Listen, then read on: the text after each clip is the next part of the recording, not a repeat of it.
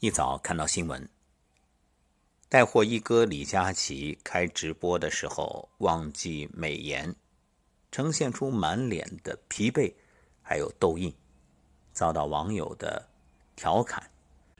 那么糟糕的皮肤，还在推荐各种化妆品，可信度究竟有多高呢？当然，关于这个问题啊，见仁见智，有人调侃，有人指责。当然，也有人同情。同情者说：“一年三百六十五天，李佳琦直播要做到三百八十多场，这夜以继日，而且带那么大一个团队，着实压力也大。”是啊，谁都不容易。你只看到他的光鲜亮丽，看到他赚了几个亿，却不知在背后他付出的所有努力。茨威格说。所有命运的馈赠，早已暗中标好了价格。这也正是大自然的能量守恒定律。想要得到，必然要付出，只是你要考量，究竟我付出的这个代价值不值得。终有一天你会发现，一切以牺牲健康为代价换来的，都不值得。只可惜啊。这世间没有后悔药，太多太多的人都是事到临头才后悔，病急乱投医。每天的苦口婆心，只希望能唤醒。想必最近大家有一个深刻的感受，那就是生意不好做，日子很艰难。有一组数据显示啊，短短三个月。已经有近三千家影视公司破产，一万多家的教育培训机构消失，一万多家旅游企业倒闭，五万多家小餐馆关门转让。据说，中国有七点八亿人都在负债，百分之四十七点二的人已经发生了逾期还贷的情况，失业人群和待业人群都在持续走高。我们先不说这个数据究竟是否准确，但至少大家已经能够感受到经济的严冬确实不易。其实，在疫情之前，我们觉着这经济已经不太景气，一直都在努力的想着去找到创业的机会。疫情一来啊，雪上加霜，所以未来的日子可想而知。那么越是这个时候，越要保持良好的心态，也要保持健康的体态，这才是根本。所谓留得青山在，不怕没柴烧。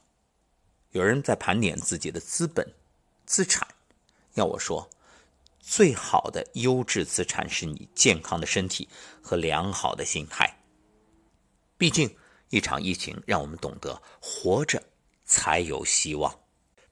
每日苦口婆心，无论是建议大家补充营养，还是希望你通过练功的方式促进气血循环，然后打通经络，提升身体的正气，所有这些都为了一个目标：健康，健康的活着。所以在这个时代，在当下这个时候，最应该避免的是什么？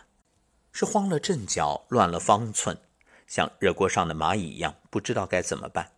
为了赚钱，盲目的投入一种以健康为代价的事业，这个真的不值。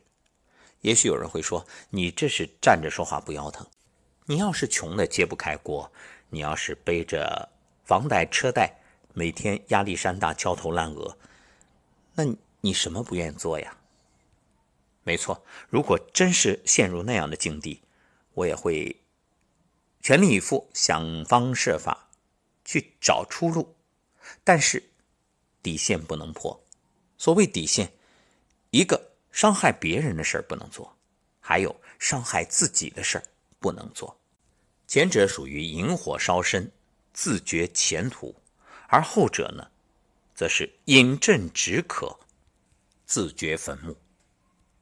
今晚的声音疗愈，就将谈一谈这健康与经济，以及你当下的人生究竟该如何去筹划，怎么来转型？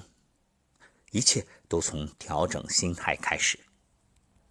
还是那句老话：心为君主，主神明。心安则一切安。心若乱了，不仅你的身体会受到影响，损害健康，更重要的，欲速则不达。没有方向的茫然，会让你不知道该怎么选择。